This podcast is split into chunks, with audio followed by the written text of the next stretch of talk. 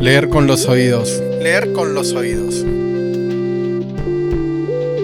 Recomendamos lecturas, textos, formatos. No nos limitan, no nos limitan los, géneros, ni las geografías, los tiempos.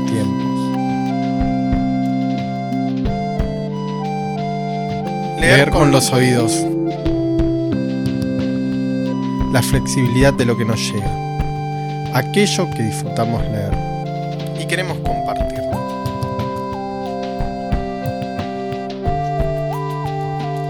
La lectura que, siempre, sea, compartida. Producción, conducción, a cargo de Bernardo Leer con los oídos. Leer con los oídos.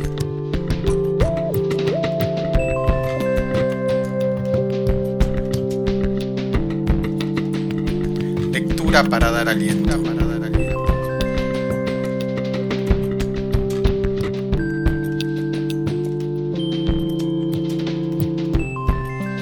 Leer con los oídos. Con los oídos.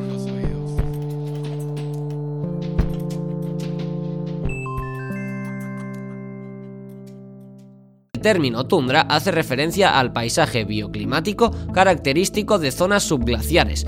Episodio 19 Tundra, David Andrews. El episodio 19 está en marcha. Es algo que está sucediendo. Es un número que nos resulta imponente y que nos anuncia también las puertas del segundo número decimal. Estamos en las puertas del 20. El 19 es también un número que guarda una relación especial con mi hermana no solo por la fecha de su nacimiento, sino también porque otro sujeto nació en ese mismo número, pero en otro mes. No vamos a decir el nombre del sujeto, pero sí vamos a decir que nació en abril. Así que tenemos un número que es una cosa y que también es otra para otra persona. En el simbolismo de la quiniela, ese deporte que hace del sorteo de los números una ciencia, el 19 es el pescado. Este elemento tiene tremendas connotaciones religiosas, culinarias, culturales. Y el reconocidísimo sitio totemanimal.org nos dice que tradiciones paganas reconocen la pesca como un símbolo femenino de la fertilidad y un atributo de la diosa. El agua es el símbolo natural de la corriente, de la principal y primigenia Madre Divina, y como tal, Todas las criaturas del agua, incluidos los peces, son aspecto de la fertilidad y del poder de la deidad femenina.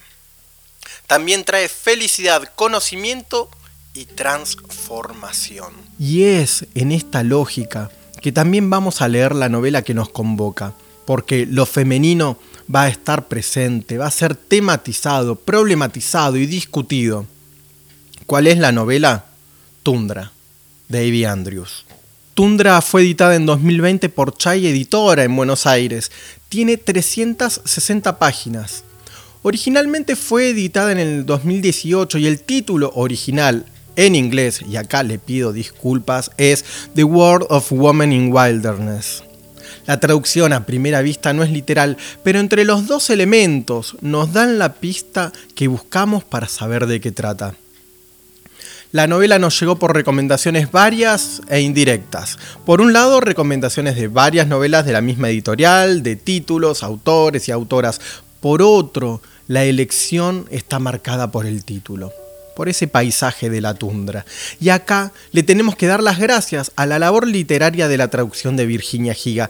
Y este tema de la traducción, en algún momento, lo vamos a tener que desarrollar con más ganas, pero recordamos y mandamos a escuchar, y esto lo decimos en tono didáctico conductista, el episodio 5 dedicado a Desierto Sonoro. Erin, la protagonista de Tundra, va en búsqueda de lo salvaje, que a esta altura del partido ya es casi una categoría literaria o filosófica. Es inglesa, vive en un mundo limitado y la esperanza del Yukon, como habíamos visto con Leñador de Mike Wilson, se presenta como la opción, quizás la única opción. Y habría que pensar bien esta cuestión si hay una única opción, si tenemos la posibilidad de elegir. Para poder poner en marcha un modo de vida que no sea el prefijado. Por las dudas, y por si no quedó claro, Erin es mujer. Y esto va a estar todo el tiempo como un foco de dinamismo de la historia, porque la mujer no debería ni salir sola, ni tener esos planes, y menos que menos viajar sola hasta lo más recóndito del mundo para formar parte de una actividad exclusiva de hombres. ¿Qué hace o qué quiere hacer Erin? Convertirse en mujer de la montaña. Pero en Tundra hay más cosas que estas y las vamos a ir comentando de a poco porque se nos anuda la lengua, como decía un sujeto arquetípico inventado por un estanciero de Alcurnia y con familiares que actualmente están promoviendo violencia y consumo excesivo de alcohol. Lo primero que vamos a marcar de Tundra es esta temática del viaje, que ya nos decía Lito Nevia y también Gil de Domin, es una de las formas de salir del lugar conocido. Es el llamado a la aventura lo que nos saca la modorra de una vida cómoda. Y eso es lo que tiene Erin. Un mandato familiar de estudiar, de casarse, de tener hijos. En suma, ser una mujer de bien. Pero Erin rechaza todo y parte a la aventura que significa romper con absolutamente todo. El trayecto que hace es colosal el Mar del Norte a bordo de un barco pesquero, cargado de hombres y de representaciones brujeriles de las mujeres. Mujeres, dijo alguien alguna vez, y ese nombre no lo vamos a decir nunca. En este barco ve el peligro de un modo de ser que había aprendido por los libros y por experiencias previas. También recorre Islandia y es conducida por una guía ocasional y aparece la maravilla del paisaje que como diría otra doña de Islandia, Björk y acá vamos a hacer una traducción muy de entrecasa. No tenés que hablar. Siento paisajes emotivos. A quien saque, a quien saque de dónde es esa canción y manda un mensaje, vamos a hacerle llegar un regalo. Se cargan los lugares con la percepción, con el sentido dado por la percepción. Y esto pasa todo el tiempo. Durante el viaje también conoce el peligro, la violencia, la soledad, por supuesto. El peligro a niveles extremos, al punto tal que su cuerpo estuvo a punto de ser violentado en grado sumo. Y todo esto aparece a medida que el mundo se hace mundo, que Erin va saliendo y llega a Alaska, la tierra última del hombre. La segunda cuestión que vamos a comentar de Tundra son dos referencias de sujetos que están en el bosque. Los viajes al bosque septentrional de América son parte ya de una tradición cultural, literaria y política de esta última parte del mundo occidental irse al bosque, construir la cabaña, el do it yourself previo al punk, tiene también su panteón de figuras que van a ser recuperadas en Tundra. Pero ojo, recuperadas no significa veneradas, van a ser puestas en conflicto, discutidas, cuestionadas. Y esto es parte del espíritu de la novela de Andrews, discutir todo, por supuesto, uno de los que nombra es Henry David Thoreau, el autor de Walden, el padre de la criatura que inauguró de una vez y para siempre la figura del que se fue al bosque. No Fray Luis de León, sino Thoreau. Thoreau, el fundador, es discutido por la novela. Erin se cuestiona el fundamento que lo lleva ya no solo a escapar de la sociedad que oprime un individualismo feroz, en última instancia, Thoreau, el, al irse solo, Thoreau al irse solo, finalmente renuncia a toda construcción colectiva, renuncia a los otros y por sobre todas las cosas, condena a las mujeres a una vida por él abandonada por no ser capaces de llevarla adelante. Por otro lado, otra figura con la que discute fuerte, discute Erin, es la figura de Ted Kaczynski, el Luna Bomber, este sujeto, este genio matemático que se fue al bosque y que ponía bombas en sobres que enviaba a empresas de aeronavegación y universidades y universidades por hacerlas responsables del caos tecnológico en el que está metido toda la humanidad. Tuve noticias de Luna Bomber, ¿tú? Me llegaron algunas noticias de Luna Bomber, por un excelentísimo programa radial que se llama El Mundo, entre comillas. La verdad es que es un programa excepcional que pasan por la Radio Fogón y los conductores de ese programa son dos maravillas de la radiofonía. Recomendamos entonces vivamente su escucha. Erin le critica a Ted Kaczynski, a Luna Bomber, su machismo, no su escape. Y lo que Erin ve todo el tiempo es que este machismo domina todo, aún hasta las prácticas que van en contra de un sistema que oprime.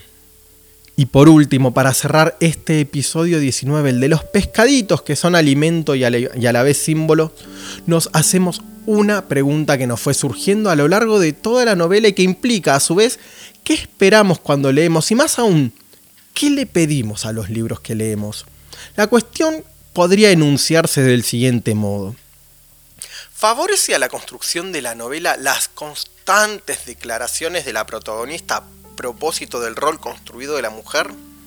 Se abre la polémica, se abren las revisiones también, y también aparecen las dudas y los propios cuestionamientos.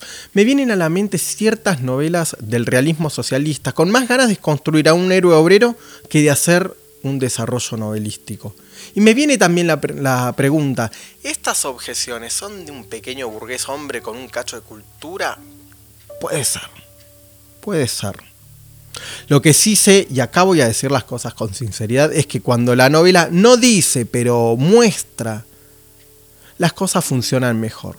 En términos de ciertas lecturas literarias de esta novela en particular. ¿Qué significa esto de lecturas literarias? No sé muy bien qué significa. Pero hay en Tundra, la novela de Evie Andrews, una constante. Cuando no se aleja en ciertas declaraciones, hay una constante. La del viaje de alguien que se sabe en desventaja. Y al peligro, y al peligro Tundra lo encara con todo. El término tundra hace referencia al paisaje bioclimático característico de zonas subglaciares. ¿Cómo matar y morir? Luego del incidente del reno, la silueta de abejas se me sigue apareciendo bajo forma de animal. Estoy caminando en el bosque y ella se me presenta, por ejemplo, como un armiño pardo saltando de repente desde atrás de un árbol y sentándose en las patas traseras de un modo que dice, no soy un simple armiño pardo. Siempre sé que es ella, a veces por estos modos, como si el animal y yo nos estuviéramos comunicando, y a veces cuando elige no dirigirse a mí con signos del mundo físico. Quizás llamaría esta forma de comunicación un aumento de la densidad, como el peso que tienen las vasijas romanas, por ejemplo, la súbita hinchazón del viento cuando aparece el águila dorada, o una repentina quietud, o cualquier otra cosa que parezca insinuar algo de sentido. Hoy me adentré lejos en la tumbra para buscar más comida. Vi otra águila dorada o la misma y un gerifalte. Estaba hambrienta de carne que no fuera pescado, pero tendría que volver a cazar con mis propias manos si quería juntar los puntos de karma suficientes como para volver a comer carne a volver a casa. Pensé en lo que había dicho la silueta y eso me motivó para tomar la responsabilidad por la transferencia que mantiene mi propia energía. Las nubes se movían veloces en la misma dirección y si me quedaba quieta mirando hacia arriba, se deslizaban sobre mí y sentía en el estómago que también seguía moviéndose. El sol estaba abajo y su ángulo crepuscular insuflaba las nubes de color, de modo que eran rosadas en el centro y violetas en las sombras. Y el sol era una gran pelota anaranjada, lo suficientemente opaca como para poder mirarla, que derramaba su tinte sobre el pasto y lo volvía anaranjado. El cielo se sentía cercano y bajo, como una proyección en planetario, y la tundra amplia y vacía. Y como yo caminaba hacia el norte, ambos se extendían ininterrumpidamente hasta desaparecer detrás de la curva de la Tierra. Y mirar todo esto me hacía sentir grande y pequeña a la vez. El término tundra hace referencia al paisaje bioclimático característico de zonas subglaciares. Para despedirnos finalmente de este episodio 19, el de las dudas en la lectura, el del peligro de la lectura y el de los cuestionamientos, vamos a recuperar una parte del trayecto de Erin. Y vamos a escuchar la canción Green Grass of Tunnel de Boom, canción que seguramente escuchó Erin mientras estaba en Islandia, porque de ahí es Moon. Esta canción también la escucha Tomás, que se toma también atributos en la traducción y la traduce como pájaros.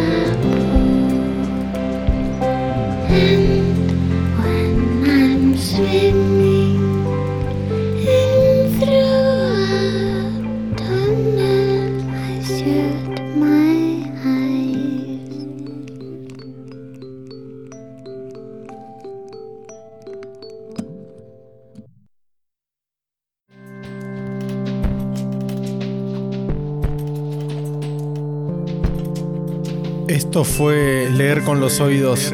Hasta el próximo episodio.